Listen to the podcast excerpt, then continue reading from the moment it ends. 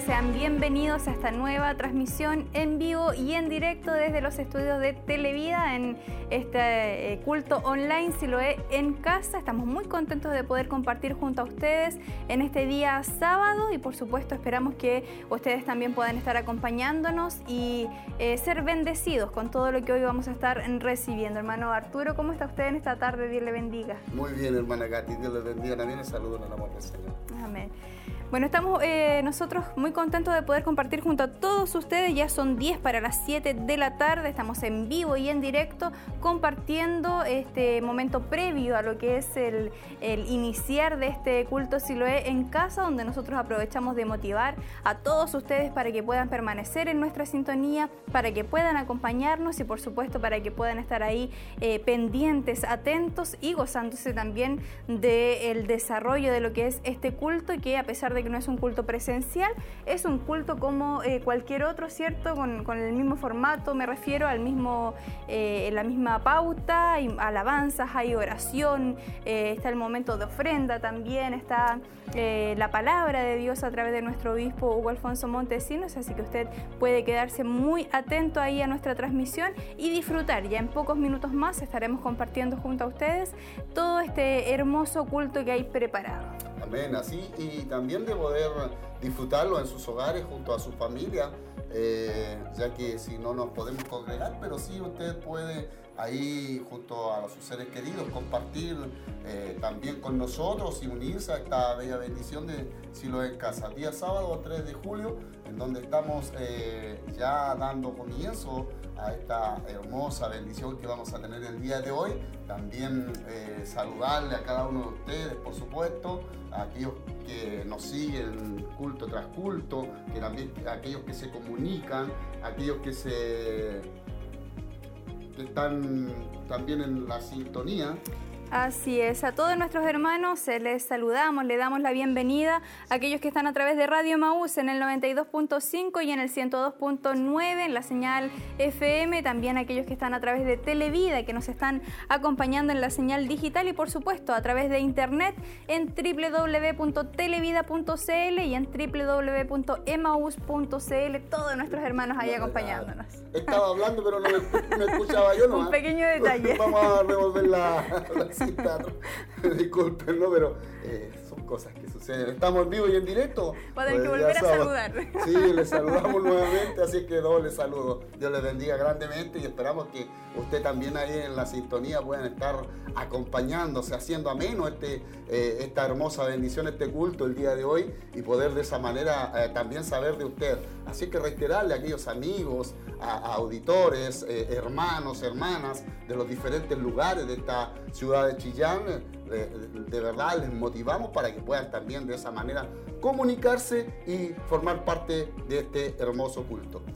Así es, es la idea que todos nuestros hermanos puedan ahí eh, hacerse parte de esta hermosa transmisión. Hoy eh, con mucho ánimo, con mucho positivismo también. Hemos tenido noticias alentadoras para nuestra ciudad en todo este tema de, la contingencia. Eh, ya se avisó, ¿cierto?, durante la semana que Chillán, Chillán Viejo y entre otras también comunas vuelven, volvemos a fase 3, avanzamos ahí un poquito más, lo que nos permite también poder reunirnos, ¿cierto?, en cultos presenciales con un aforo muy reducido obviamente, pero eh, nos va dando alguna señal de un poquito más de libertad, así que sin duda una buena noticia, nos alegramos también, eh, siempre manteniendo ahí eh, las medidas cautelares, los protocolos, para poder cuidarnos y, por supuesto permanecer un poquito más de tiempo en, en esta fase y la idea es siempre seguir avanzando. Lo bueno de todo esto que hemos rescatado, que muchos hermanos durante todo este tiempo que eh, hemos estado viviendo y experimentando, hemos eh, recibido palabras del Señor, se han aprovechado al máximo estos medios de comunicación eh, a través de internet, televida, también radioemisoras Emaús, hemos visto también el respaldo de Dios como muchas familias, muchos hermanos de diferentes lugares y también de otros países se han unido, han, han sido partícipes de, todos los cultos anteriores y es por ello que estamos eh, siendo realmente eh, fortalecidos de parte del Señor y es por ello que si hoy vamos a, disfrutar también eh, de todo los cultos y vamos a tener esa bendición, por decirlo así, de, pasar a la, próxima fase. Aprovecharlo al máximo, aprovecharlo al máximo. Hay que aprovechar al máximo cada oportunidad que nosotros tenemos. Así que mientras tanto, seguimos nosotros también en estos cultos online que sin duda han sido una hermosa bendición para todos nuestros hermanos y que eh, la idea es que siempre se puedan ir aprovechando estos recursos también y poder llevar la palabra del Señor. Queremos aprovechar de saludar a todos nuestros hermanos que se van añadiendo a través de Facebook, ya van llegando algunos saludos. Em, Esteban Sandoval nos escribe, Dios les bendiga grandemente mis hermanos, saludos en especial a los que están recién junto a nosotros y en las transmisiones, dice, un abrazo. Nuestro hermano Mario Fuentes también nos escribe, Dios les bendiga a mis hermanos, juntos aquí presentes junto a mi familia, dice ahí nuestro hermano Mario también viéndonos ahí a través de estos medios de comunicación. Em, Isabel Irribarra dice, bendiciones para ustedes mis hermanos, esperando el culto junto a mi esposa. Ahí están nuestros hermanos en familia, todos también esperando eh, el inicio de este culto especial. Sí, así es. Eh, todos los cultos eh, realmente han sido de una hermosa y tremenda bendición y fortaleza también para nosotros como parte de la iglesia y es por ello, hermano querido, que tenemos, tenemos que aprovechar este tiempo y hoy es un día maravilloso que Dios nos ha regalado y también en donde estaremos eh, participando de las alabanzas junto al grupo Renuevo. Ahí estaremos entonando cánticos de adoración, de exaltación a nuestro Dios y esperamos que usted también se una a nosotros para prontamente, eh, a través de los labios de nuestro obispo Hugo Alfonso Montesinos, escuchar la palabra de Dios. Así es, y siguen llegando saludos a través de Facebook. Eh, nuestro hermano José Guajardo dice, Dios les bendiga a mis hermanos en el Señor, viéndoles desde Quinquegua. Nos están acompañando nuestros hermanos. Eh, nuestra hermana Rosa Navarrete también, saludos mis hermanos, Dios les bendiga. Y está nuestra hermana Rosa como siempre también acompañándonos. Eh, Yerso JP Yañez dice, saludos mis hermanos, saludos desde Viña del Mar. Están también conectados junto a nosotros. Mire, qué bueno, qué hermoso y y sin lugar a dudas creemos eh, en el Señor que hay muchos, o una cantidad tremenda, sí, lo creemos así, que hay hermanos en diferentes ciudades, localidades, alrededores de la ciudad de Chillán también, y por qué no decirlo en otros, en otros países que eh, de verdad puedan ser tremendamente bendecidos el día de hoy y esperamos eh, que usted así con el ánimo que nosotros estamos en este lugar, eh, nuestros hermanos ahí detrás de las cámaras, ahí el, la ciuchera, ahí nuestros hermanos ahí acomodando los cablecitos por ahí, ¿no es cierto? Y tras las cámaras también ellos con mucho gusto, con mucho anhelo también y mucho deseo de poder trabajarle al Señor y de esa manera poder llevar lo mejor a través de las pantallas como también a través de radioemisoras Emaos. Por ello, le hacemos esta invitación para que también se pueda comunicar junto a nosotros y de esa manera también decirnos de qué lugar usted también está compartiendo este Siloé en casa. Así es, y la invitación como siempre también es a compartir la transmisión, compartir el enlace de Televida y de esa forma ampliar el público que va a estar eh, recibiendo en esta tarde esta transmisión, este culto online y que sabemos eh, la palabra de Dios puede alcanzar a muchas personas que en este momento están eh, necesitando de una palabra de parte de nuestro Dios. Así que usted también sea parte de esto y pueda compartir ahí la transmisión y permitir que muchos otros puedan estar siendo alcanzados por un mensaje, una palabra eh, la cual hoy tendremos. Eh, recordar que estamos estudiando, ¿cierto? El libro de Mateo. Hoy corresponde la lección número 21 eh, con el tema Lo que Dios unió, no lo separe el hombre. Es el mensaje que hoy vamos a estar escuchando, el tema que vamos a estar estudiando, así que todos ahí muy atentos, muy pendientes, porque ya viene este momento donde podremos escuchar palabra del Señor. Así es que todavía tenemos tiempo para que usted también pueda ir, acomodarse ahí junto a su familia, estar compartiendo con nosotros y, poder también cantar esos cánticos de adoración, de alabanza junto al Grupo Renuevo, en donde estaremos disfrutando de cada momento, de cada instancia eh, de este Siloé en casa y esperamos que usted también de verdad, de verdad pueda animarse en el Señor, recibir nuevas fuerzas. Sabemos que también después del culto, después del mensaje, nuestro obispo también ora por las peticiones de oración. Hemos visto la mano de Dios. Dios tiene eh, poder, tiene autoridad para poder también eh, provocar eh, que esa necesidad la cual usted tiene sea suplida. Así es que hermano, hoy es el día, hoy es donde estaremos gozando de la presencia del Señor y queremos que usted también se una a nosotros. Claro que sí, ya son las 7 de la tarde, queda muy poquito para que compartamos junto a ustedes los primeros momentos de alabanza y de adoración ahí entonados, dirigidos, ¿cierto?, por el Grupo Renuevo. Y por supuesto la invitación es a que ustedes también ahí en su casita o en su trabajo, donde usted se encuentre y nos esté escuchando, nos esté viendo en este momento, puede incorporarse a esa alabanza, pueda usted estar con todo su corazón adorando, exaltando el nombre de nuestro Dios. Sabemos que Él eh, se goza cuando ve a su pueblo que le adora cuando ve a su pueblo que le alaba, así que en esta hora nos unimos todos en diferentes lugares, en diferentes ciudades tal vez, pero todos nos unimos con este mismo espíritu de gratitud, de adoración y de alabanza a nuestro Dios. Así que usted sea parte, no se mueva de nuestra sintonía, no se separe de nosotros, quédese ahí muy atento porque ya estaremos compartiendo junto a ustedes. Si lo he en casa en este día sábado 3 de julio ya el séptimo mes de este año y esperamos que usted pueda aprovechar este tiempo, dejar un, momentito si usted puede hacerlo,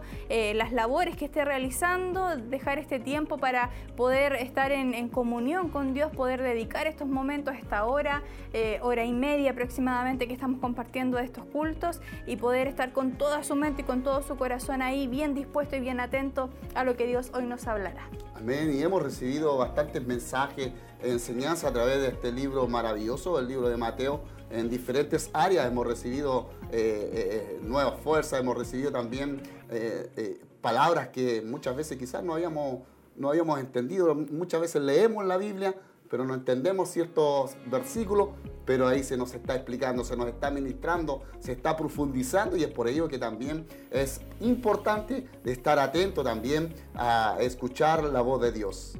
Así es. Y nosotros seguimos motivando a todos nuestros hermanos a que puedan conectarse también a través de Facebook. Ya son los últimos minutos previos a eh, compartir junto a ustedes este culto online, pero siempre es bueno poder leerles, poder saber eh, de ustedes que están ahí conectados, que están esperando a lo mejor em, con ansias el, el inicio del culto y poder nosotros también hacerles partícipe de alguna manera de esta transmisión. Saludamos a nuestro hermano Daniel Seguiel que nos escribe Saludos a todos mis hermanos del ministerio. Dios les bendiga, esperando las alabanzas del Grupo Renuevo y la palabra de Dios ministrada por mi obispo. Dice, Dios le dé su gracia y sabiduría para impartir su palabra y la gloria sea para Dios. Amén.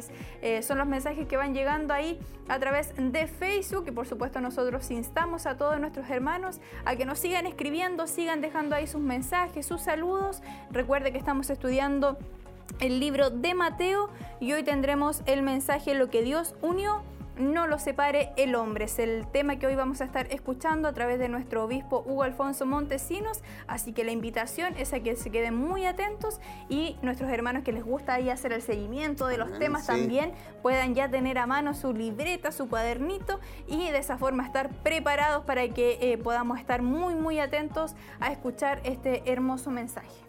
Amén. Y estaremos ya prontamente ya junto al grupo Renuevo entonando esos cánticos de adoración, de exaltación a nuestro Dios y también nos gozamos, nos alegramos cuando nuestros hermanos también eh, se comunican con nosotros. El saber de ustedes es una alegría, es un gozo poder también sentir que hay eh, familias, que hay matrimonios, hay hermanos y en diferentes lugares, eh, Viña del Mar, Quinquegua, eh, la ciudad de Chillán y queremos también muchos otros alrededores. Queremos saber de usted, de qué sector también usted está compartiendo este si lo en casa hoy día sábado 3 de julio, en donde también estaremos recibiendo una hermosa palabra del Señor.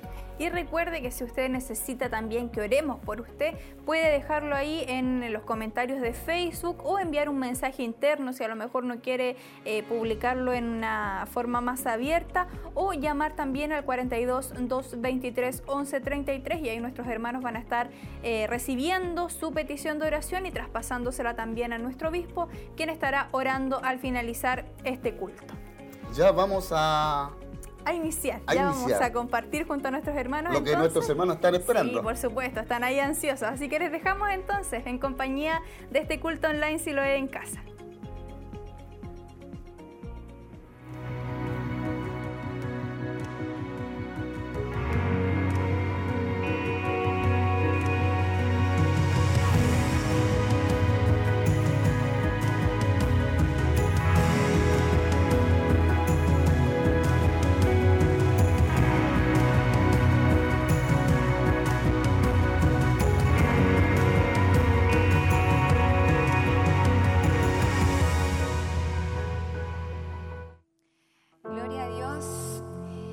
Bienvenidas, bienvenidos a nuestro culto de Silo en Casa, día sábado. Estamos felices de que tú seas parte de este culto, tú que nos ves a través de YouTube, que nos escuchas a través de Radio Maús y también damos la bienvenida a quienes nos acompañan acá en el salón, nuestros hermanos, Dios les bendiga, nuestras hermanas, quizás es un reducido número, pero felices de poder adorar juntos Señor. Acá estoy junto a Tabita, que nos acompaña en la guitarra electroacústica, hermano Jeremías, Dios les bendiga, Franco, mi hermana Génesis, en las secuencias, ahí está ella y mi hermana Lady, que vamos a adorar juntas al Señor. Y hoy queremos eh, levantar el nombre de Cristo y queremos resaltar el amor de Dios. Hermana Lady, ¿cómo ha sentido usted el amor de Dios en esta semana, en su vida? bueno, bendiciones a todos los hermanos. Obviamente el amor de Dios se ha visto manifestado todo. Yo personalmente lo veo a través de mi bebé que está creciendo. En mi vientre he visto su amor inigualable, el amor perfecto y, aún sin ser mamá físicamente, todavía con mi bebé en los brazos, ni siquiera logro dimensionar el amor tan, tan genuino, tan perfecto, tan eterno de Dios. Así que lo mejor. Amén. Yo creo que cada uno de nosotros hemos visto el amor de Dios cada día reflejado a través de pequeños detalles. Su amor es eterno, dice su palabra, que con amor eterno Él nos ha amado. Así que ese amor vamos a, levantar, a adorar, a exaltar. Y vamos a comenzar cantando una canción que habla acerca del amor de Dios. Les invito a ponerse en pie y que levantemos su nombre y honremos ese amor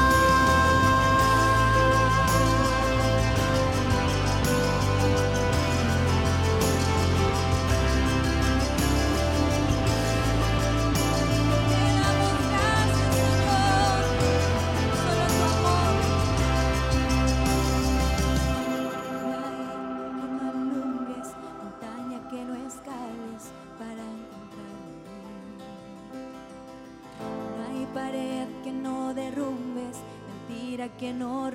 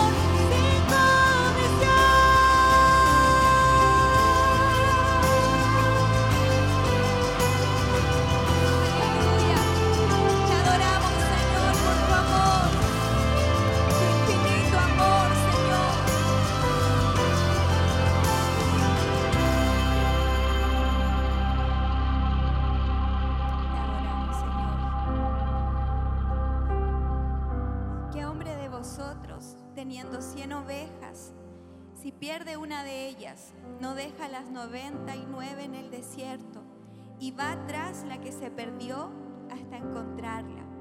Y cuando la encuentra, la pone sobre sus hombros gozoso y al llegar a casa reúne a sus amigos, vecinos, diciéndoles, gozaos conmigo, porque he encontrado mi oveja que se había perdido.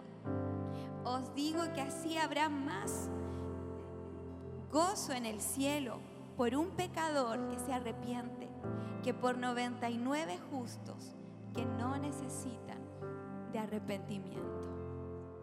Te adoramos, Señor.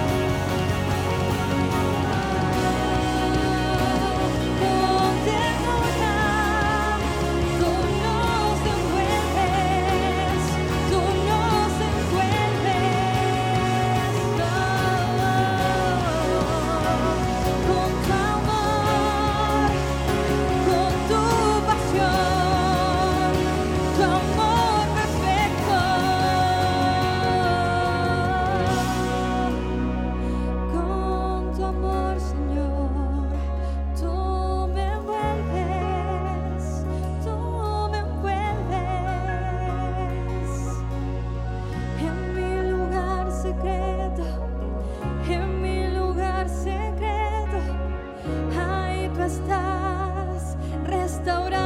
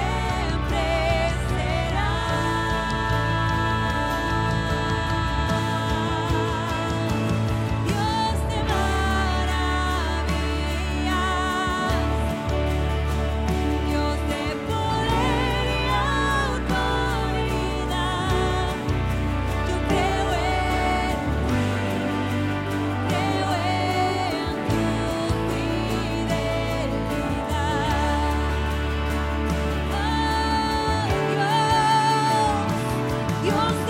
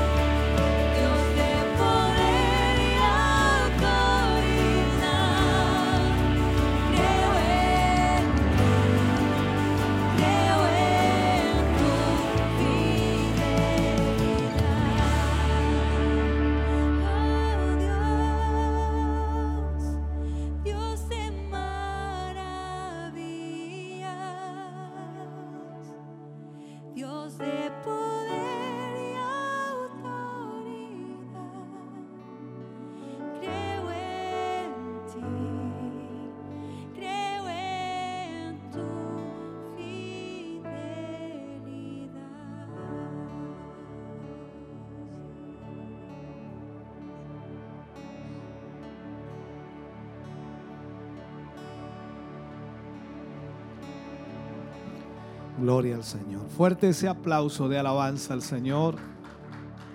Aleluya. Damos gracias al Señor de poder estar reunidos en esta noche. Puede sentarse, Dios le bendiga. Agradecemos al Señor y también damos gracias a todos nuestros hermanos y hermanas que hoy se unen para poder estar juntos adorando y exaltando el nombre del Señor, ya sea a través de la radio, la televisión, la internet, a través de los medios de comunicación que Dios por supuesto nos permite poder tener y poder de esa manera llevar la palabra de Dios, el Evangelio a tantos, a tantos hermanos, hermanas, amigos y amigas. Esperamos en el Señor que en esta noche ya usted esté siendo bendecido, siendo bendecida y que a través de los cánticos y a través de la palabra que ya viene pronto también pueda Dios ministrar su vida.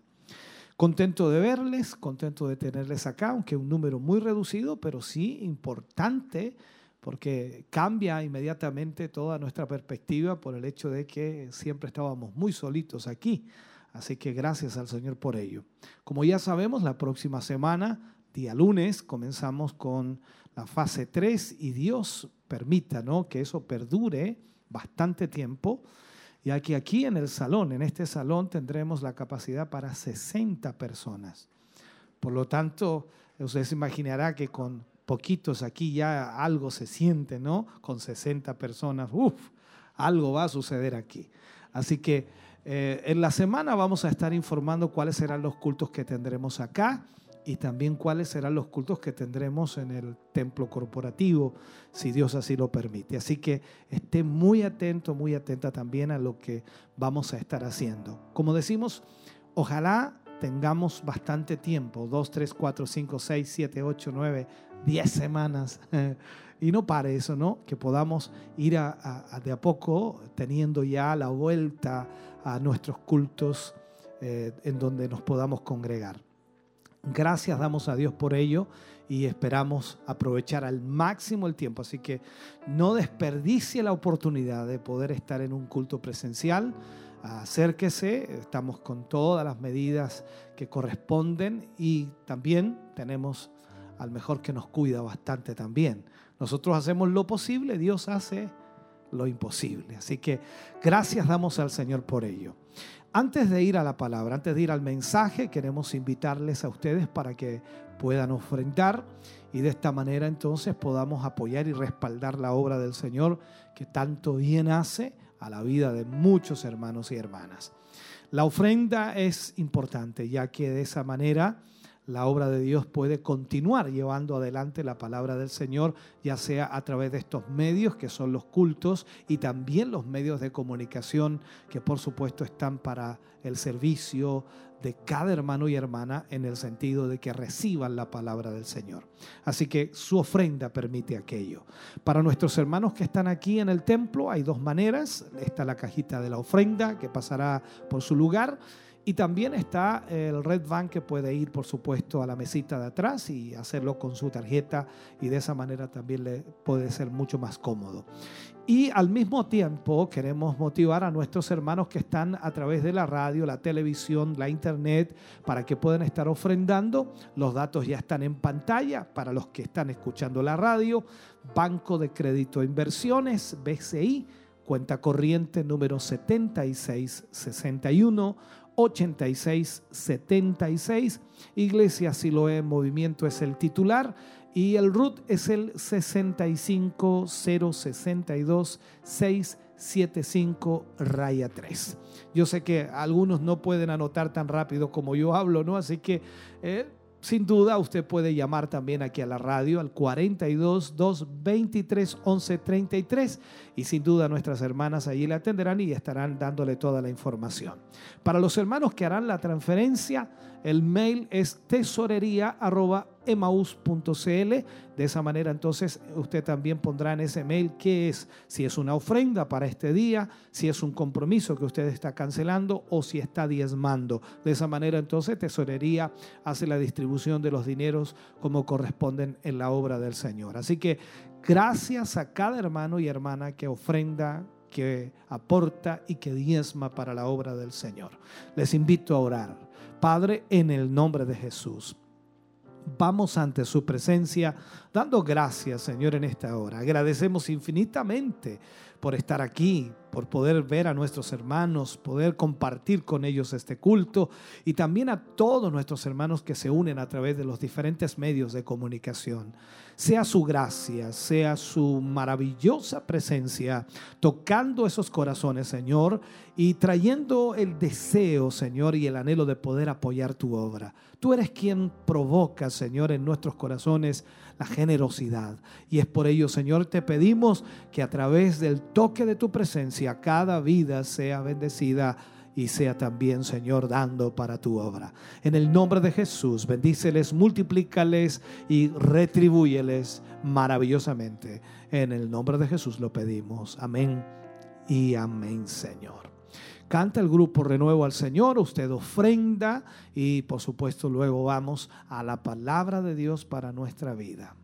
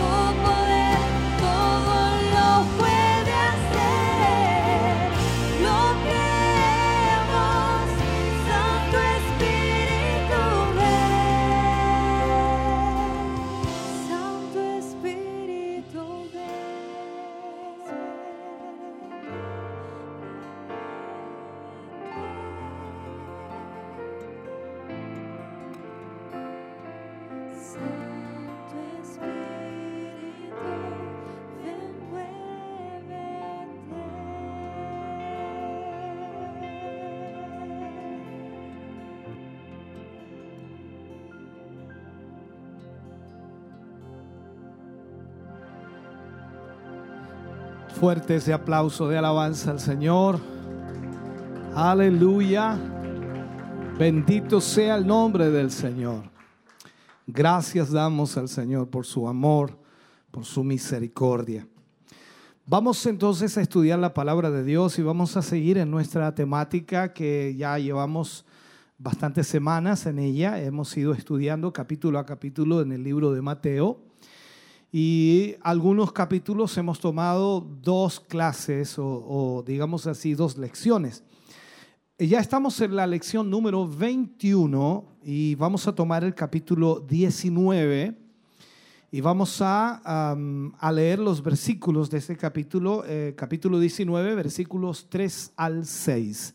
Versículos 3 al 6. Tomaremos como base, hablaremos por supuesto de parte de este capítulo y creo que es eh, hasta el versículo 12 más o menos que tomaremos para hablar de él, ya que es un tema bastante conflictivo, conflictivo para los seres humanos, no para Dios. Por lo tanto, vamos a verlo a la luz de la escritura. Mateo capítulo 19, versículo 3 al 6. Leo la palabra del Señor, lo hago en el nombre de nuestro Señor Jesucristo. Entonces vinieron a él los fariseos tratándole y diciéndole, o tentándole y diciéndole, ¿es lícito al hombre repudiar a su mujer por cualquier causa? Él respondiendo les dijo, ¿no habéis leído que el que los hizo al principio, varón y hembra los hizo? Y dijo, por esto el hombre dejará padre y madre y se unirá a su mujer, y los dos serán una sola carne. Así que no son ya más dos, sino una sola carne. Por tanto, lo que Dios juntó, no lo separe el hombre. Oremos al Señor. Padre, en el nombre de Jesús, vamos ante su presencia, dando gracias porque nos permite a través de su palabra, Señor, conocer su voluntad. Poder saber, Señor, el principio esencial que rige su palabra en cuanto a cualquier tema de nuestra vida. Yo le pido en esta hora, Señor, que nos ayude, nos guíe, nos dirija y que pueda traer, Señor, luz a través de esta palabra que nos ayude, Señor, para que tengamos la sabiduría, la inteligencia para poder ministrar de acuerdo a ella, que cada uno de sus hijos y de sus hijas puedan ser bendecidos.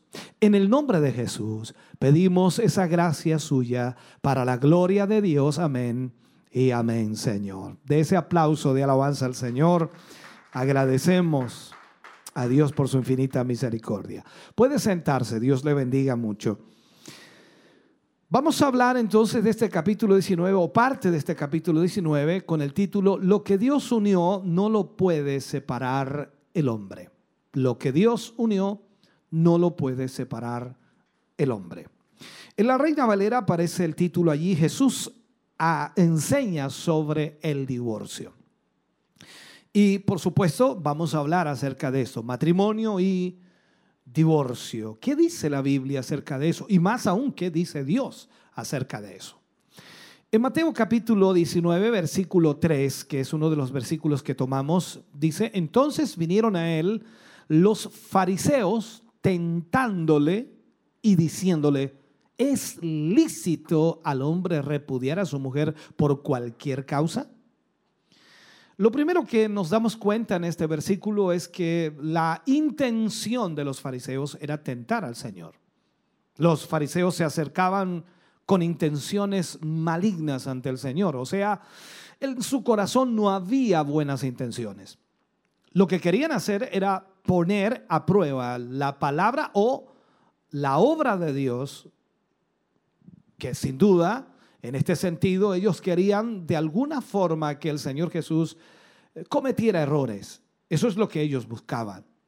O sea, pensemos en esto. Ninguna persona, ningún ser humano, ningún corazón que quiera tentar a Dios o quiera también probar la palabra de Dios, no puede venir de un corazón lleno de verdad. Eso nunca saldrá de un corazón lleno de verdad. Vendrá de un corazón contaminado como el de los fariseos, con la mentira que por supuesto proviene del mundo. Los conceptos y las filosofías que existen hoy día en el mundo son mm, diversas y muy pocas, muy pocas, y yo diría casi ninguna de las filosofías del mundo están basadas en la escritura o en la palabra de Dios. Entonces, de esta forma vemos que los fariseos intigaban al Señor Jesús y también ellos, instigados por las tinieblas, por el enemigo, por Satanás, hacían preguntas eh, que bajo la sabiduría humana, y voy a ponerlo así, bajo la sabiduría humana, bajo el conocimiento humano, eran muy difíciles de responder. Que pondrían en realidad en aprieto a cualquier persona que no conociera la escritura, que no conociera la palabra. Pero la verdadera intención que ellos tenían viendo esta realidad, la verdadera intención de los fariseos, no era aprender de Jesús, sino provocarle y al mismo tiempo probarle o tentarle. Esa era la intención de ellos. La pregunta de ellos no era para aprender de Jesús, sino para probar a Jesús. Le acosaban constantemente y siempre procuraban que de alguna forma el Señor Jesús se mostrase contrario a la palabra de Dios y sobre todo a lo que ellos se basaban, que era el sistema de la ley de Moisés. O sea, lo que más buscaban e, es que Jesús contradijera lo que la ley de Moisés decía para poder entonces de esa manera decir que estaba totalmente errado y que era un falso. ¿Qué hicieron ellos? Le presentan un problema que era por supuesto tan difícil entonces como lo es hoy día. Esta situación se sigue repitiendo hasta el día de hoy y precisamente en la actualidad es un tema tremendamente conflictivo. Aún en las iglesias, aún los pastores y aún los teólogos están hoy día luchando y bregando con esta realidad, ya que es un asunto sumamente delicado para los cristianos de nuestro tiempo. Dios ha provisto a toda la humanidad de ciertas cosas y para para que cada ser humano pueda disfrutar del bienestar de la familia humana, Dios ha provisto cosas que tienen un principio y una base esencial. El Señor de aquí, podemos decir, acudió a la palabra de Dios para dictar el principio divino respecto al matrimonio. Recordemos que los fariseos le preguntan al Señor Jesús eh, si era lícito en este sentido, ¿no? Eh, el matrimonio o dar carta de divorcio a la, mujer. Aquí lo que hace el, Señor Jesús es responderle. En el versículo 4 vemos la respuesta que tiene el Señor hacia ellos. Él respondiendo les dijo, ¿no habéis leído que el que los hizo al principio varón y hembra los hizo? Quiero explicar este versículo porque es importante para ir ahondando en el tema. ¿Qué es lo que hace Jesús aquí? Jesús apela a la palabra como la única norma de conducta y apela al principio bíblico, a la base bíblica o a lo que Dios estableció en el principio para la humanidad. Porque el que anhela hacer la voluntad de Dios, lo primero que debe hacer es buscar el principio de Dios o la base bíblica de Dios. Entonces, en su respuesta, el Señor Jesús les recordó la llamémoslo así, la idea original de Dios para el matrimonio, la forma original de Dios para el matrimonio.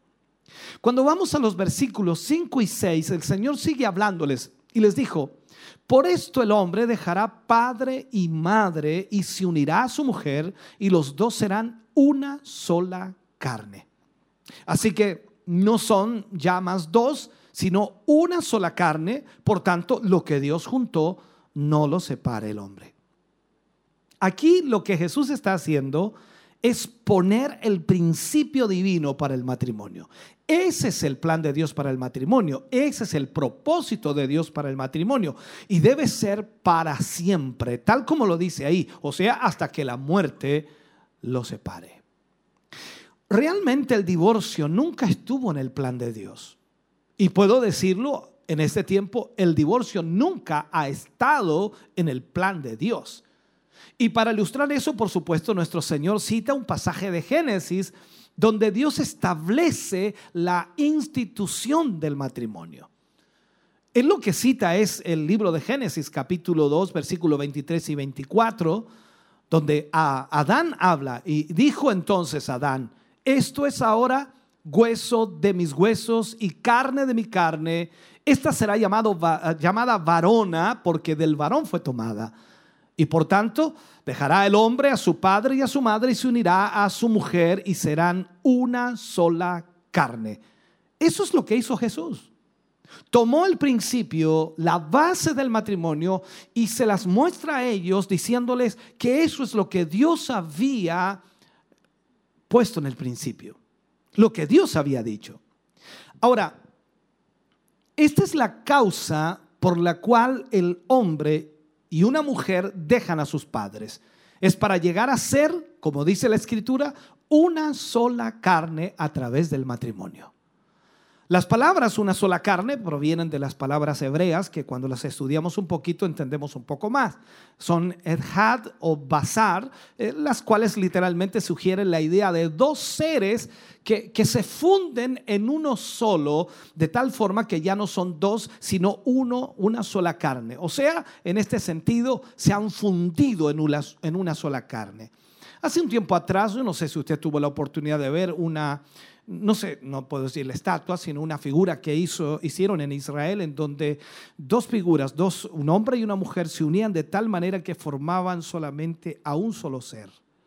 No sé si alguna vez la vio, pero está en internet, usted puede buscarla y eso es una figura que hicieron en Israel para identificar lo que Dios creó. Desde del hombre nace la mujer y luego se unen para ser una sola carne. Ahora bien, si ambos, el hombre y la mujer, se han fundido en un solo ser, la pregunta que debemos hacernos nosotros es, ¿cómo pueden separarse por el divorcio? Vamos analizando eso. Si Dios los ha unido, ¿cómo puede entonces el hombre separarlo? Son preguntas que pueden ser analizadas mucho más profundamente aún de lo que estamos analizando nosotros. Ahora, esto debe provocar en el hombre un sentimiento de responsabilidad al momento de casarse. Nos hacemos responsable de una unidad matrimonial en donde nada lo puede separar, porque debe estar consciente que es para siempre. Y no debe ser el divorcio como una opción para separarse y para romper su compromiso. Hoy día la sociedad, lógico, la sociedad tiene muchas filosofías, como lo dije al principio, y es lamentable. Hoy día muchos se casan con bienes separados. ¿Qué están diciendo?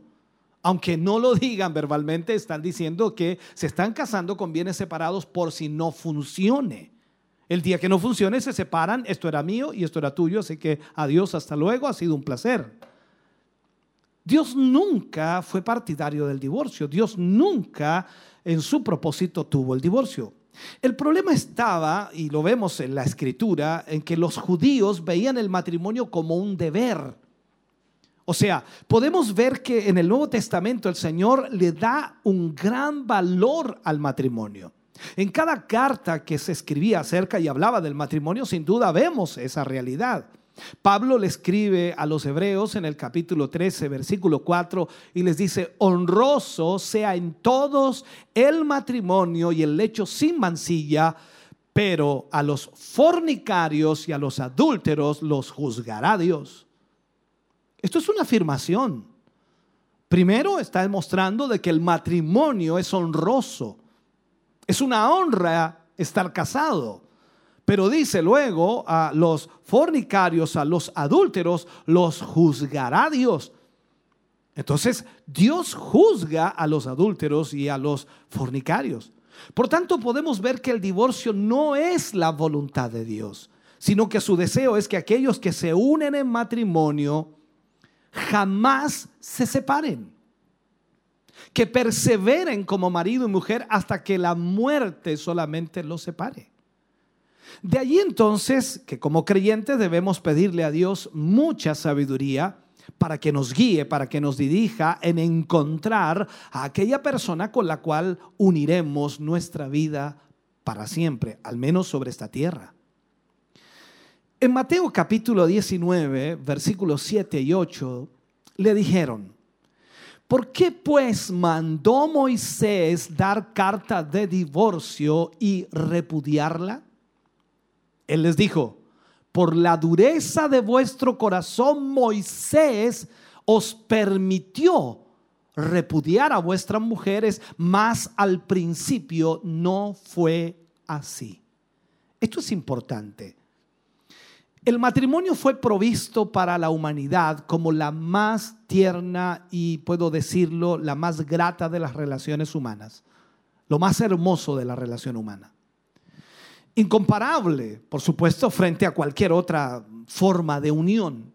Es lo más maravilloso el matrimonio. El matrimonio debía representar la relación entre Cristo y la iglesia. Ese es el punto. Efesios capítulo 5, versículo 25, Pablo le habla a la iglesia y le dice, maridos, amad a vuestras mujeres. ¿Cómo? Así como Cristo amó a la iglesia y se entregó a sí mismo por ella. Por consiguiente, entonces, solo los creyentes pueden desarrollar esta relación importante y santa porque entienden el significado del amor de Cristo hacia su iglesia. Sin embargo, cuando fracasan en dicha relación, surge, ¿qué cosa? La amargura, surge también el rencor y surge la dureza del corazón. Entonces, ¿qué es lo que sucede? El matrimonio se convierte en una situación problemática que llega a ser, como dice alguien por allí, un proyecto inseguro o un mal proyecto, incluso para muchos cristianos, porque el corazón se endurece. Y debido a la dureza del corazón humano, Moisés permitió el divorcio a Israel. Ahora, nosotros tenemos que ver también el contexto en donde la historia relata que por qué Moisés permitió eso. Conocemos hoy día que vivimos en una cultura relajada, permisiva, que de alguna forma es muy, muy permisiva con respecto a este tema. Eh, reitero que en el origen de todo proceso que conduce de alguna manera al divorcio se encuentra siempre el pecado, de alguna u otra manera en sus variadas formas o como usted quiera verlo, en sus variadas expresiones y consecuencias, siempre estará el pecado de promedio. Y tenemos que reconocer entonces que la raíz que causa el divorcio es el pecado. Lamentablemente, el hombre no ha sido capaz de vivir a la altura de este principio. Y por ello entonces Moisés estableció una concesión, no es un mandamiento, no es una orden, es una concesión donde les dijo que podían divorciarse. Veamos lo que pasó allí. Deuteronomio capítulo 24, versículo 1 dice, cuando alguno tomare mujer, eso es lo que Moisés dijo al pueblo de Israel, cuando alguno tomare mujer y se casare con ella, si no le agradare por haber hallado en ella alguna cosa indecente, le escribirá carta de divorcio y se la entregará en su mano y la despedirá de su casa. Eso fue lo que dijo Moisés. Aquí vemos entonces la ordenanza escrita que les decía a los israelitas que podían eh, repudiar o divorciarse de la mujer por hallar en ella alguna cosa indecente. Eh, pero la pregunta sería aquí, ¿a qué se refiere con indecente o alguna cosa indecente? La primera opinión, tenemos que revisar entonces un poco la historia. La primera opinión era la que formulaba el rabino Hillel. Se escribe H-I-L-L-E-L, Hillel, el cual afirmaba que el hombre podía, que el hombre podía divorciarse de su mujer si había algo que ya no le agradaba de su mujer. Por ejemplo, él ponía ejemplos si esta era desordenada, si no podía cocinar, si lo avergonzaba en público, e incluso si al envejecer esta ya no le atraía. Aquí las hermanas están pensando, dice, yo ya estaría divorciada. Ahora, esta era la posición la posición más liberal y la más popular y la que sostenían los fariseos. Los fariseos tenían esta posición. Cuando le preguntaron al Señor Jesús, esta era la posición que tenían los fariseos. O sea, podían darle carta de divorcio a su mujer por cualquier cosa. La otra opinión era la del rabino Shammai, S-H-A-M-M-A-I. Shammai, que decía que la única razón para divorciarse era la causa de adulterio o fornicación, como lo dijo Jesús. Pero muy pocos eran los que lo apoyaban. Se entiende por qué no lo apoyaban. Para poder divorciarse, los judíos acostumbraban a dar una carta que era una especie de certificado que despedía a la mujer y al mismo tiempo le otorgaba el permiso, mire, le otorgaba el permiso de iniciar un nuevo matrimonio si ella, por supuesto, así lo consideraba. Este proceso se realizaba con un rabino certificado. Tenía que estar un rabino allí y posteriormente dicha carta se presentaba en un tribunal y se archivaba en el Sanedrín. Así de fácil era divorciarse en ese tiempo. Para los fariseos, la posición que defendían era la de Gilel, la que les permitía divorciarse por casi cualquier cosa, por lo que se le ocurriera, en otras palabras. Estas, estas escuelas de rabinos estaban muy preocupadas discutiendo acerca de la, de la concesión eh, del divorcio, de alguna forma, y no se preocupaban por el principio divino. Y en el día de hoy es exactamente igual. La gente discute las concesiones, discute el, el, hecho, discute la situación, discute el punto, el problema, discute es que mi caso y el otro caso. Y cuando debemos hacer, lo que tenemos que hacer en realidad es ver el principio divino. ¿Cuál es el principio divino para el matrimonio? Se unirá a su mujer y los dos serán una sola carne. Y como dice el Señor, lo que Dios unió, no lo separe el hombre. Entonces, el divorcio nunca ha estado en los planes de Dios. Y si Moisés lo permitió fue por la dureza del corazón del pueblo de Israel. Para esa época los israelitas habían llegado a una situación tal que muchos de sus matrimonios habían fracasado y para regular y para evitar el adulterio en medio de la nación, Moisés entonces se vio obligado a establecer esta concesión para permitir el divorcio y que se pudieran casar nuevamente. Pero si nos damos cuenta, esta no era la voluntad de Dios. Y nunca, nunca esperó que fuera la primera opción en un matrimonio cuando las cosas van mal. Si las cosas van mal en un matrimonio, Dios puede arreglarlas. Dios puede intervenir y Dios puede obrar y Dios puede traer amor y puede traer comprensión. En Malaquías el Señor nos muestra que no está de acuerdo con el divorcio.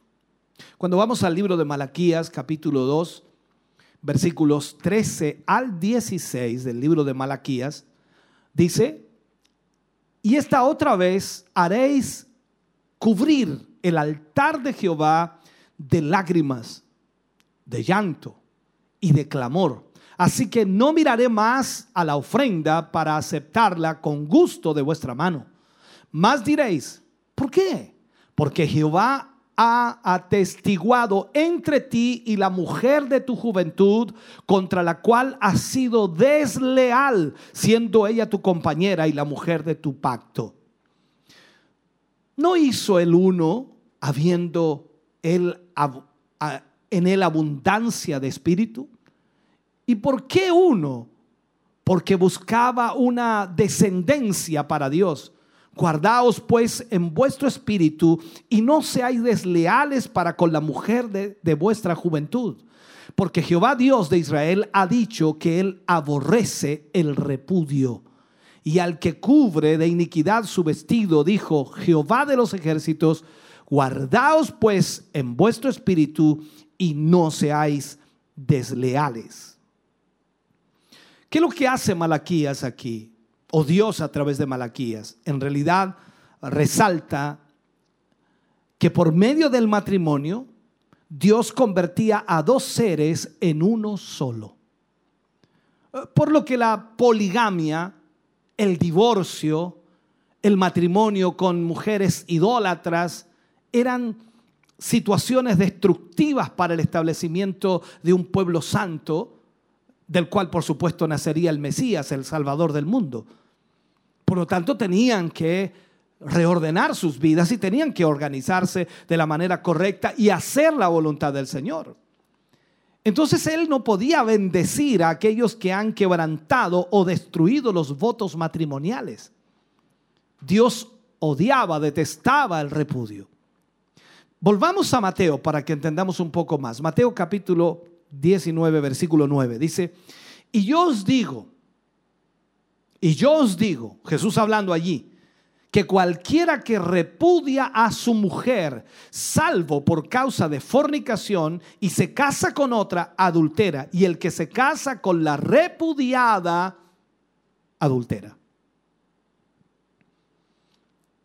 O sea, el adulterio rompe la relación matrimonial y alguien diría proporciona el motivo fundamental para el divorcio. Esta regla se aplica solamente a los creyentes, porque Dios no está regulando las vidas de los no creyentes, a quienes de alguna manera desea comunicar el Evangelio, comunicar el mensaje de la cruz para que acudan a Cristo. El no creyente está perdido ya sea que esté casado, divorciado o soltero, está perdido. Ahora, lo importante aquí es destacar que para los creyentes la única causa de divorcio es el adulterio. No podemos ignorar estas palabras. Jesús lo está diciendo. Una vez más, esta no debe ser la regla. No es el principio divino la separación, el divorcio. Es la concesión que de alguna manera Moisés estableció para el pueblo de Israel ante la situación y la circunstancia que vivía Israel. Entonces, de alguna manera se establece para divorciarse y es por una sola causa, por fornicación. La palabra fornicación proviene del griego porneia, el cual es un pecado que es entendido como un acto sexual entre solteros. Así se entiende. Pero también se aplica a cualquier acto sexual ilícito como adulterio, relaciones homosexuales o lésbicas o cualquier pecado de origen sexual. Ahora bien, ¿qué significa esto? La pregunta que nos hacemos nosotros es, ¿es el divorcio permitido a los ojos de Dios? La respuesta es solamente por causa de fornicación. Y la pregunta siguiente es, ¿está Jesús interesado en promover la causa de divorcio en este pasaje? La respuesta es no, al contrario. Su deseo es recalcar el principio divino que lo que Dios unió no lo separe el hombre. Y como dijimos en Malaquías nos muestra cómo el Señor aborrece el divorcio, aborrece el repudio. O sea, Dios no desea que nadie se separe.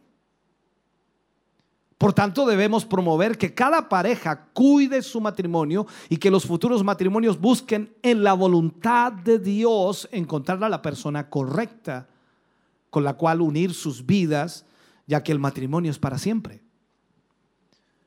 El matrimonio debe prevalecer más allá de los problemas, porque es el principio divino de Dios y no una concesión humana. Por eso, aunque las leyes dicten que se pueden divorciar, una ley humana no puede estar sobre una ley divina. El matrimonio no fue creado por la ley. El matrimonio no fue creado por una nación. El matrimonio no fue creado por el mundo. El matrimonio fue creado por Dios. Él es el que implanta las bases o tiene las bases del matrimonio. Entonces, cuando Jesús habla de esto y pone esta normativa y de alguna forma aclara la situación que por la dureza del corazón de los hombres, Moisés había permitido aquello de el repudiar a su mujer, Pero no es que fuera por cualquier causa, sino que ellos, por los rabinos que tenían su posición, habían desviado totalmente el propósito y ahora simplemente ellos buscaban a ver por qué se divorció usted. Ah, usted está bien. ¿Por qué? Ah, usted está bien. ¿Y dónde estaba el principio divino?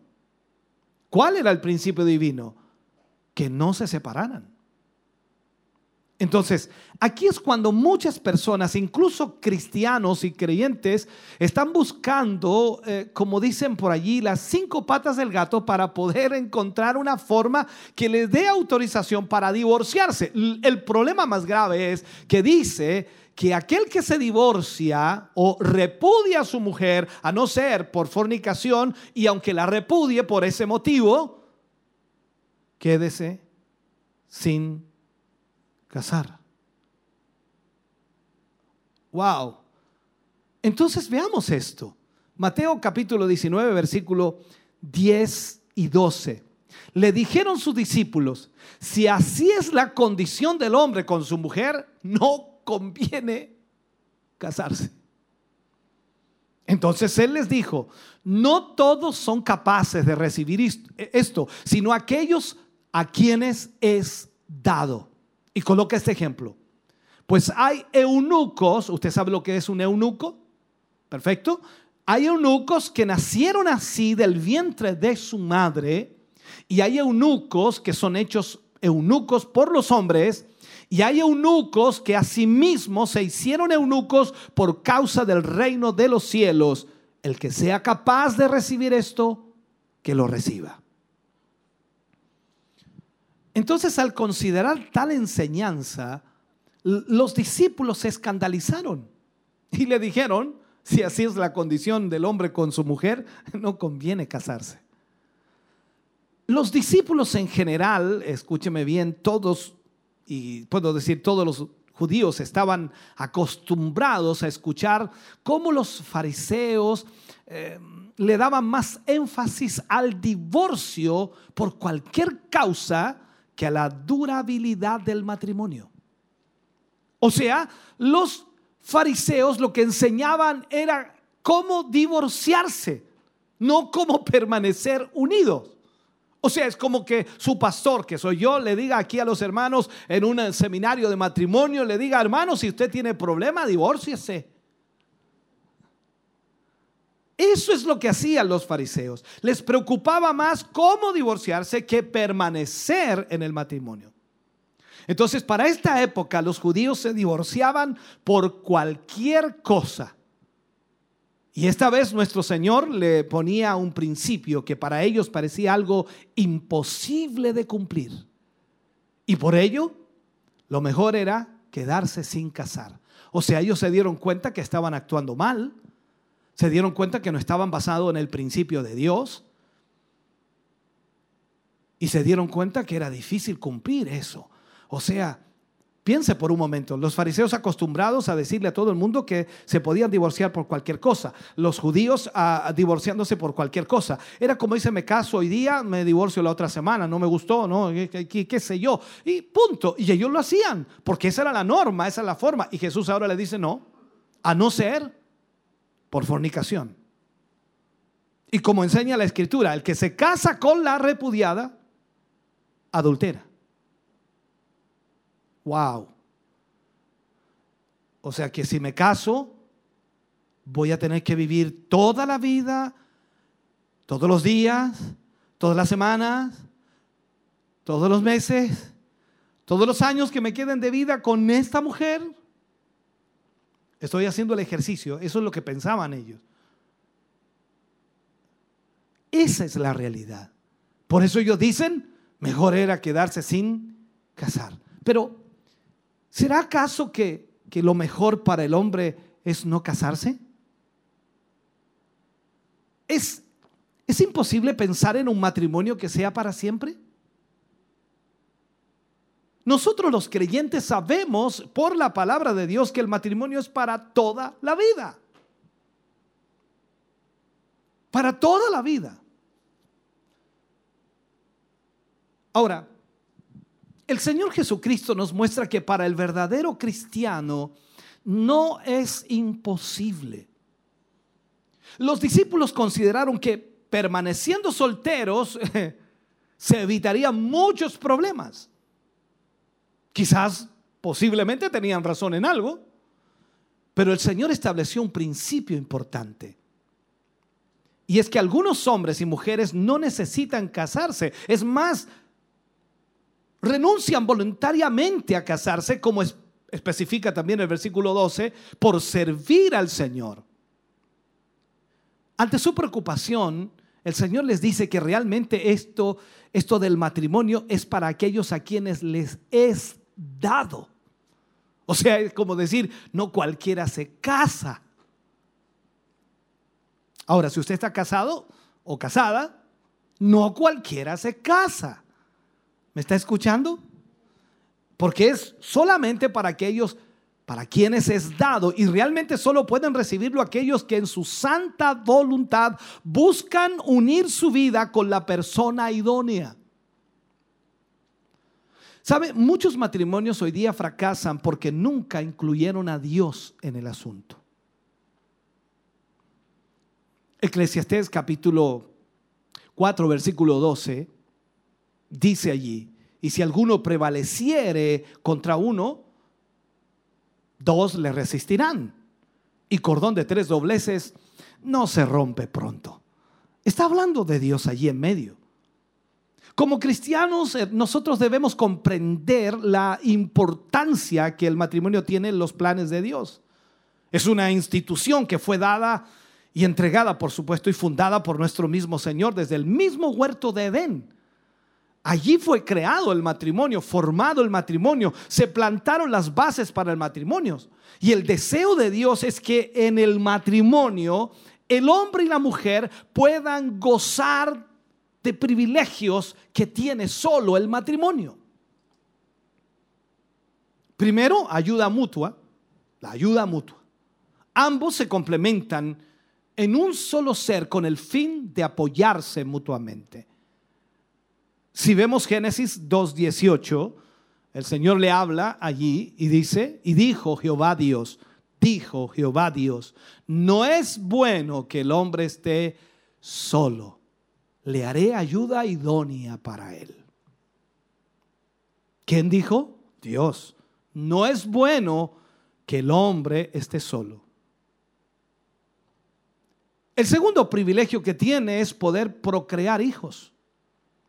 Génesis 1.28 dice, y los bendijo Dios y les dijo, fructificad y multiplicaos, llenad la tierra y sojuzgadla y señoread en los peces del mar, en las aves de los cielos y en todas las bestias que se mueven sobre la tierra.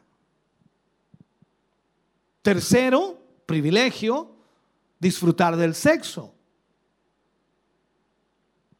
Primera de Corintios capítulo 7 versículos 3 al 5. ¿Qué dice? El marido cumpla con la mujer el deber conyugal y asimismo la mujer con el marido. La mujer no tiene potestad sobre su propio cuerpo, sino el marido. Ni tampoco tiene el marido potestad sobre su propio cuerpo, sino la mujer no os neguéis el uno al otro, a no ser por algún tiempo de mutuo consentimiento para ocuparos sosegadamente, eh, sosegadamente en la oración y volved a juntaros en uno para que no os tiente Satanás a causa de vuestra incontinencia.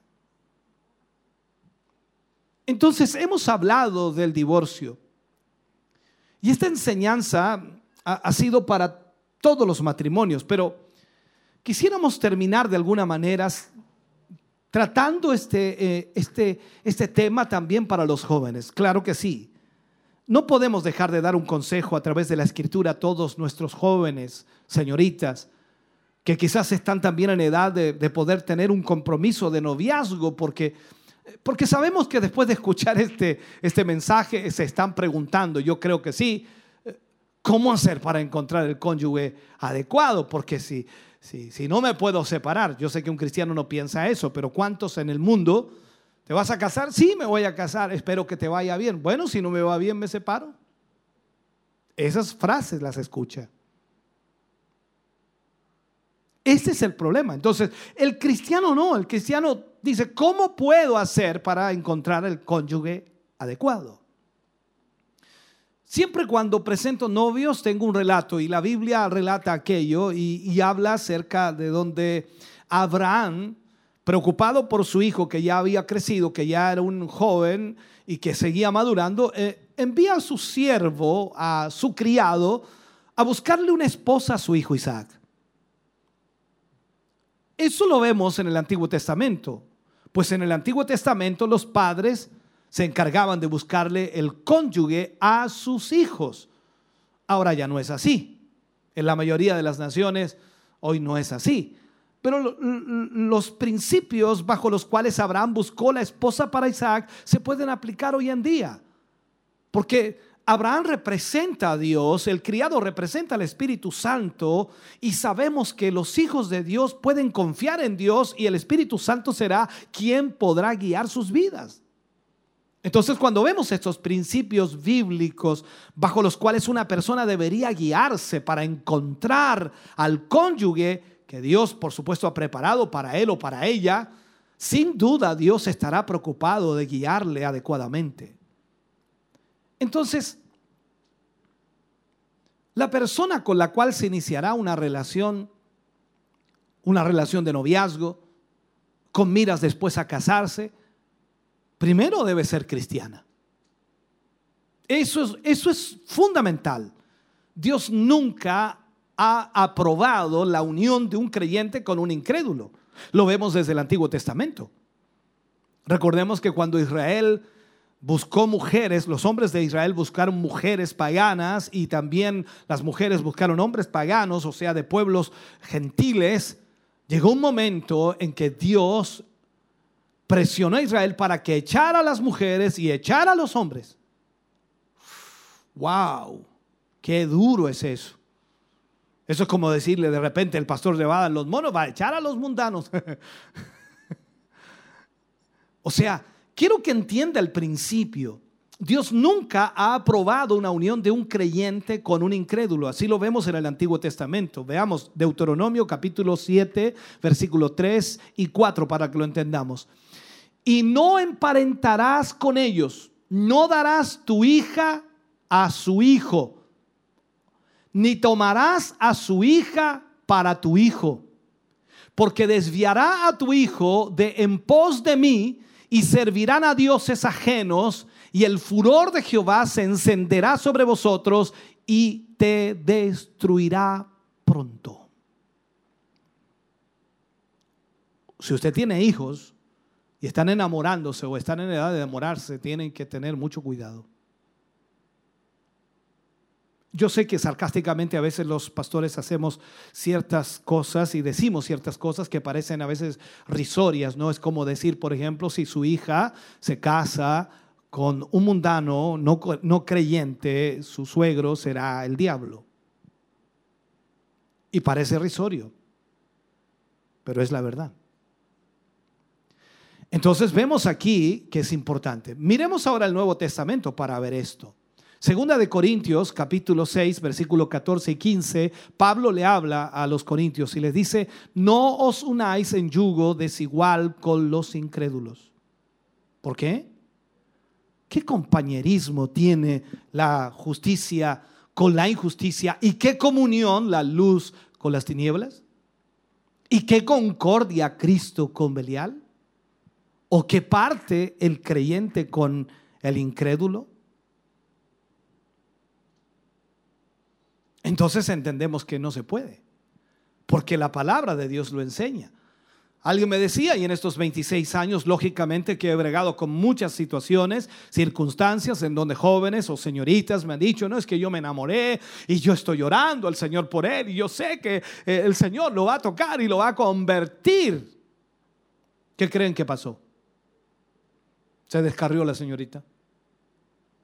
Viceversa. ¿Qué creen que pasó con el joven que se enamoró de una señorita del mundo y al final se descarrió también? Porque la palabra de Dios se cumple. No hay comunión. La parte material también es sumamente importante, sin duda. al momento de formar un matrimonio, a tal punto que aquellos que están dispuestos a casarse deben evaluar su condición económica. Aquí el asunto no van a comer amor. Tiene que evaluarse la condición también económica. O sea, no se trata de un interés excesivo en las cosas materiales, no es eso. Pero la futura pareja debería pensar en la casa o el lugar donde van a vivir, como cómo van a pagar eh, los compromisos económicos que se presentarán cada mes. Tener un, un presupuesto que les permita vivir con libertad o al menos las cosas básicas para tener la comodidad en el hogar. A veces los jóvenes se casan sin pensar en nada de eso. ¿Y cómo vas a vivir? Eh, bueno, mi papá me ayudará. Mi mamá. Seguramente queda un pedacito en el sitio atrás. Eso ah, no lo voy a decir. Mejor usted opine. Muchos matrimonios fracasan al enfrentar el estrés, las frustraciones de los problemas económicos. Por eso muchos matrimonios tienen problemas. Matrimonios jóvenes que se han casado tienen problemas por situaciones que no tienen nada que ver con su amor que no tienen nada que ver con su corazón el uno hacia el otro, sino con situaciones adyacentes, problemas económicos, problemas de trabajo, problemas de distancia, problemas porque no pueden calefaccionar la casa, porque hace mucha calor, que se rompió un vidrio. Todo ese tipo de cosas vienen y las frustraciones y los problemas a veces traen tanto conflicto que piensan que no es la persona indicada. Ellos deben aprender a pedir fortaleza al Señor. Si por algún motivo tienen que vivir, por supuesto, alguna dificultad económica, alguna situación compleja, que la mayor cantidad de matrimonios también atraviesan, por supuesto, pero en la medida que puedan buscar la ayuda de Dios, sin duda sabrán prepararse para esa situación. En esos tiempos se acostumbra a dar un, no sé, en el tiempo pasado, ¿se acordaba usted, no? Que cuando alguien se casaba, el joven daba una dote, se acostumbraba a dar una dote al padre de la doncella que se pedía en matrimonio. Ahora ni se acuerdan de la dote. Disculpen que sea así, ¿no? Veamos Génesis 24:10. Miren lo que dice. Esto es lo que sucedía antes. Dice, y el criado tomó diez camellos de los camellos de su señor y se fue tomando toda clase de regalos escogidos de su señor y puesto en camino llegó a Mesopotamia, a la ciudad de Nacor. ¿Qué estaba haciendo?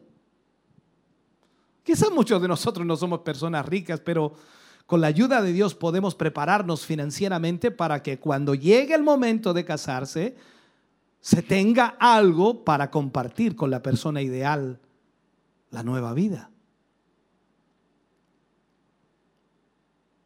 Yo dejo ese silencio un momento para que piensen, ¿no? Se debe orar para pedir a Dios el futuro cónyuge, ya sea la señorita orando por el joven o el joven orando por la señorita. Veamos Génesis capítulo 24, versículo 11 al 14, ya terminando este tema. E hizo arrodillar los camellos fuera de la ciudad junto a un pozo de agua a la hora de la tarde, la hora en que salen las doncellas por agua. Y dijo, oh Jehová, Dios de mi Señor Abraham, dame, te ruego, el tener hoy buen encuentro y haz misericordia con mi Señor Abraham. He aquí yo estoy junto a la fuente de agua y las hijas de los varones de esta ciudad salen por agua. Sea pues que la doncella a quien yo dijere, baja tu cántaro, te ruego, para que yo beba, y ella respondiere, bebe, y también daré a beber a tus camellos, que sea esta la que tú has destinado para tu siervo Isaac, y en esto conoceré que habrás hecho misericordia con mi Señor. Wow. ¿Qué hizo el criado?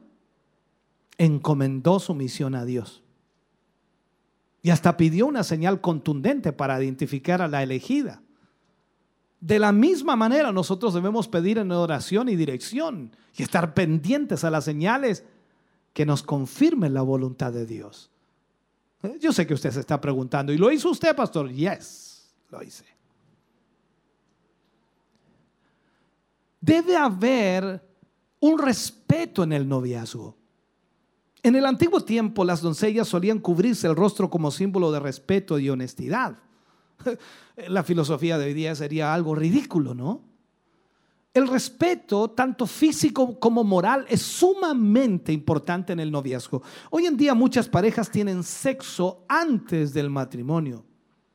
O llevan una vida desenfrenada en los vicios y los deleites en el mundo, me refiero a no creyentes, o están constantemente en esa forma. Pero es importante, hermano querido, que los jóvenes se guarden en pureza delante de Dios. Finalmente, debe existir amor en la pareja. Al momento de casarse, no debe casarse por ningún otro motivo que no sea porque ame a la otra persona. Todos los matrimonios que no se casan por amor van destinados al fracaso. El amor en la pareja es importante porque eso les ayudará a vencer las pruebas que se van a presentar en el hogar. La tolerancia el uno con el otro, el, comprenderse, el buscar satisfacer al otro antes de buscar su propia satisfacción. Sin amor eso es imposible. Pero cuando hay amor, todo se hace posible. Recuerda lo que escribía Pablo a los Corintios en el capítulo 13 cuando habla de la preeminencia del amor. El amor todo lo soporta, el amor todo lo sufre, el amor todo lo espera, el amor todo lo puede, el amor nunca deja de ser. O sea, estamos hablando de la importancia que tiene en este caso el matrimonio. Si bien es cierto, iniciamos hablando del divorcio y dejamos muy claro de que Dios nunca ha estado de acuerdo con el divorcio. Dios no creó el matrimonio para que cuando fallara se divorciaran. Dios creó el matrimonio para que vivieran juntos en comunión, en armonía, en amor. Dios nunca pensó en el divorcio. Esto es como pensar que Adán y Eva se separaron, se divorciaron. Vivieron toda una vida juntos. En ningún registro de la Biblia habla de que Adán y Eva se hubieran separado. Incluso usted mira los principios bíblicos y mira a los grandes hombres de Dios, ninguno de ellos se separaron. La pregunta es, ¿por qué hoy día se separan? Porque Dios ya no está en el principal propósito de sus vidas. Cuando usted y yo estamos en Dios, nosotros no buscamos el motivo para separarnos, buscamos el motivo para seguir unidos. Por eso es importante que entendamos el principio bíblico. Y Jesús lo hizo muy claro cuando estos fariseos le preguntaron, ¿es lícito dar carta de divorcio a la mujer por cualquier causa? Y él los lleva al principio. ¿No sabéis que el que los creó en el principio, varón y hembra, los creó? Por eso el hombre dejará a su padre y a su madre y se unirá a su mujer y los dos serán una sola carne. Pero ¿por qué Moisés les permitió dar carta de divorcio a la mujer? Por la dureza de vuestro corazón. Pero al principio no era así. Cada uno de nosotros podemos ver en la escritura y luego ahí el Señor pone una afirmación tremenda. A los adúlteros y fornicarios o fornicarios y adúlteros, los juzgará Dios. Es una afirmación.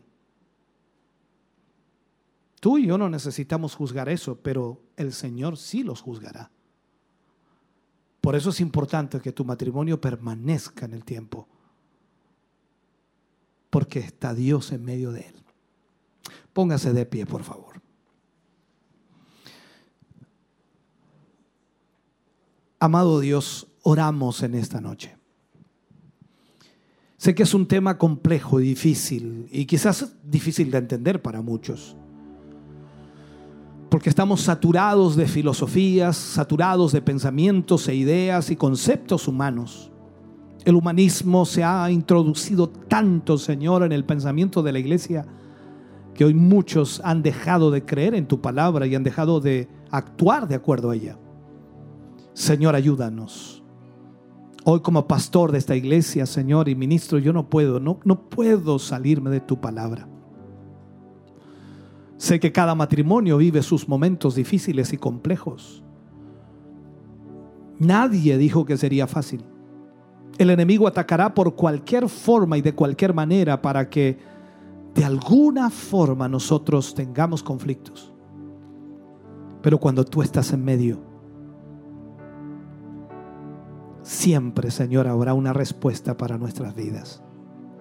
Señor, te damos gracias por esta palabra, por esta instrucción. Y yo te ruego con todo mi corazón que lo que yo no he podido explicar, tu Espíritu Santo pueda hacerlo.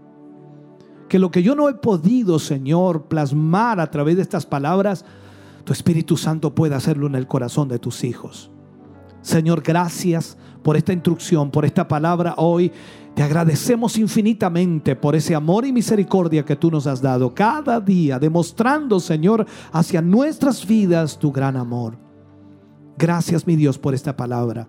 Bendice a tu pueblo, bendice a tu iglesia, no tan solo a quienes están aquí, sino a todos aquellos que están a través de los medios de comunicación, a quienes leerán también este tema, Señor, luego en la web, a quienes verán este video, Señor, bendice sus vidas.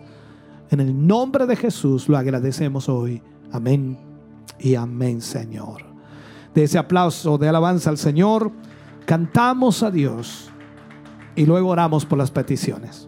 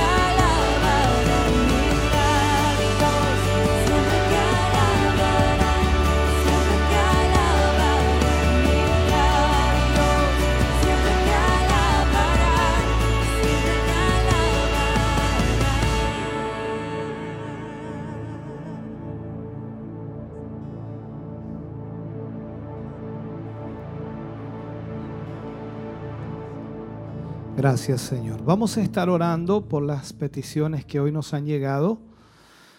Vamos a orar por Julia Rosa Jara por fortaleza, por Jaime Luis Rivas por sanidad y fortaleza, por eh, Amanda Muñoz por sanidad, por la familia Enríquez Leiva y familia eh, Enríquez Oviedo por protección y salud, por Yasna Vázquez por sanidad y fortaleza, por la hermana Avelina Peña por sanidad y fortaleza, y por un niño, José Parra, por sanidad. También la hermana Elba Maya pide oración por Sara Leiva por sanidad.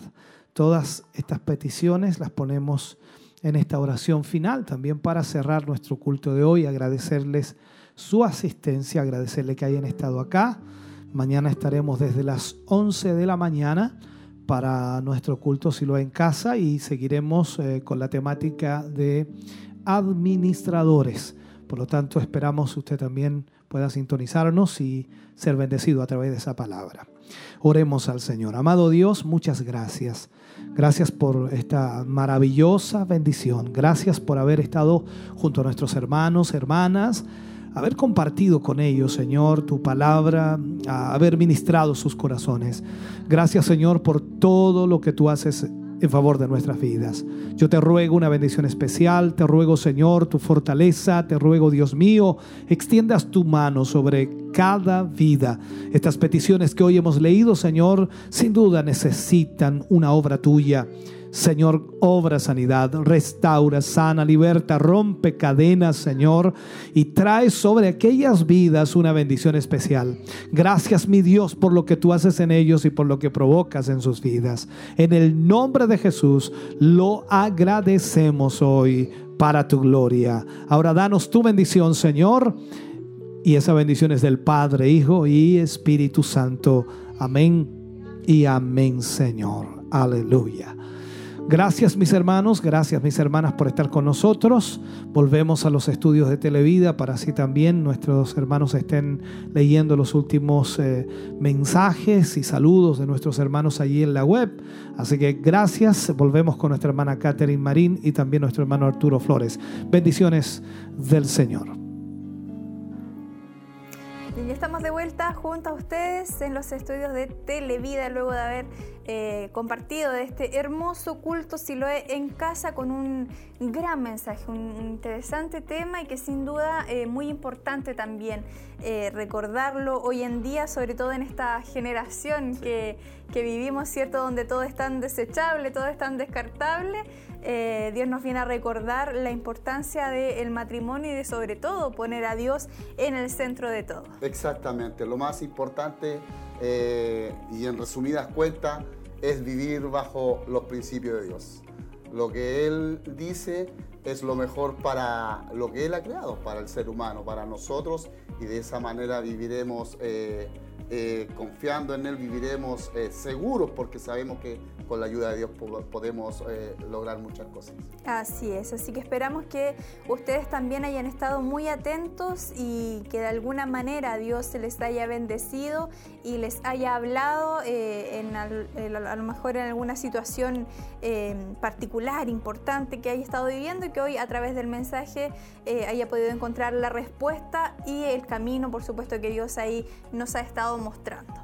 Amén. Agradecemos a Dios por todo lo que Él nos ha administrado, por lo que Él nos ha enseñado y también hablando del divorcio y por supuesto también eh, hablando también acerca del matrimonio y también una, una enseñanza para los jóvenes también. Claro que sí, a tomar ahí la decisión basados 100% en lo que Dios se quiere para nosotros, es, es irnos a la segura, así que ese es el mejor consejo que eh, podemos recibir, ¿cierto? Y sobre todo para los jóvenes ahí que están ya a punto de dar ese, ese importante paso, ese gran paso en la vida, eh, siempre poner a Dios en el primer lugar ahí, en el centro de nuestras decisiones. Y la importancia de todo esto es, por, de, es poder también mostrarle a muchos matrimonios, muchas familias que hoy se están destruyendo, eh, es también eh, es una manera también de testificar y poder mostrarle que realmente existe Dios, realmente Dios está en nuestros hogares, Dios está con nosotros y es por ello que también de esa manera nosotros podemos mostrarle a esta sociedad que realmente con Dios se puede. Así es. Y hay muchos hermanos que también estuvieron participando, que estuvieron eh, compartiendo junto a nosotros de esta transmisión. Saludamos a nuestro hermano Roberto Veloso que envía bendiciones. De la familia Veloso Ulloa dice, viéndole Siloé en casa. Alexis Andrés envía bendiciones también.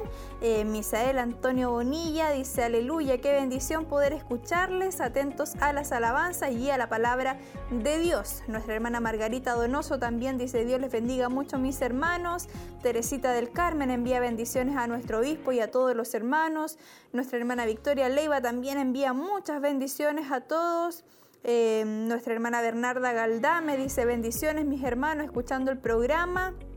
Nuestra hermana Ivonne Parra también pone ahí algunos eh, stickers, algunos emojis eh, compartiendo junto a nosotros. Eh, nuestra hermana Elba Maya también envía muchas bendiciones para todos. Dice que está viendo desde su hogar, esperando también la palabra del Señor. Nuestra hermana Mili de Jesús dice bendiciones hermanos queridos, familia de Jesús, de Jesús González viendo la transmisión. Hay nuestros hermanos también atentos a la transmisión. Nuestra hermana Hilda Jara, un cariñoso saludo mis hermanos, Dios les bendiga, dice. Eh, Alejandra Godoy, bendiciones y saludos a todos si lo es en casa. Nuestra hermana Ivonne Parra ahí nos escribe muchas bendiciones para cada uno de ustedes. Eh, José Poblete, Dios es maravilloso, gracias por su bendición. Ahí está nuestra hermana Ivonne, nos comenta nuevamente una hermosa enseñanza, así es, nuestros hermanos muy participativos ahí a través de Facebook, eh, cada uno recibiendo también su porción, su parte de este mensaje, así que sin duda estamos muy contentos porque sabemos que Dios hoy a cada uno de nosotros nos ha hablado. Amén. Y qué bueno estar, eh, eh, estar también en la sintonía, qué bueno también es participar de cada culto, de cada enseñanza, de cada ministración. Y un día más, hoy hemos recibido una hermosa palabra eh, a través del libro de Mateo. Así es. Y recordarles a todos que el día de mañana continuamos con el estudio de, o el, el, tema que nuestro obispo está dando de los administradores, así que esperamos que puedan estar muy atentos también a las 11 de la mañana comienza una nueva transmisión de un culto, un poquito antes están nuestros hermanos también acompañándoles, ¿cierto?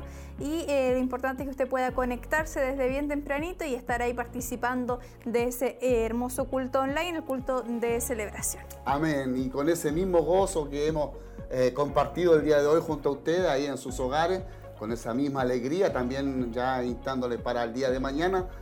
agradeciéndole al Señor por todo lo que se ha realizado en nombre de todos nuestros hermanos que han estado tras de cámara, eh, le agradecemos a Dios y también eh, ya despidiéndome de cada uno de ustedes, mis hermanos, amigos, auditores, eh, deseándoles las más ricas bendiciones del Señor y que el Dios de paz les guarde, les guíe, les cuide y les fortalezca.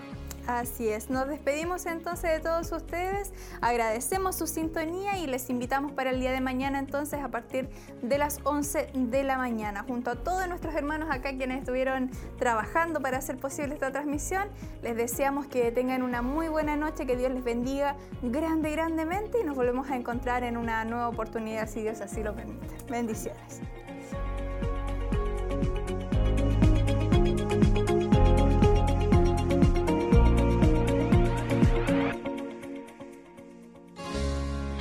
Edificados sobre la roca. Si deseas crecer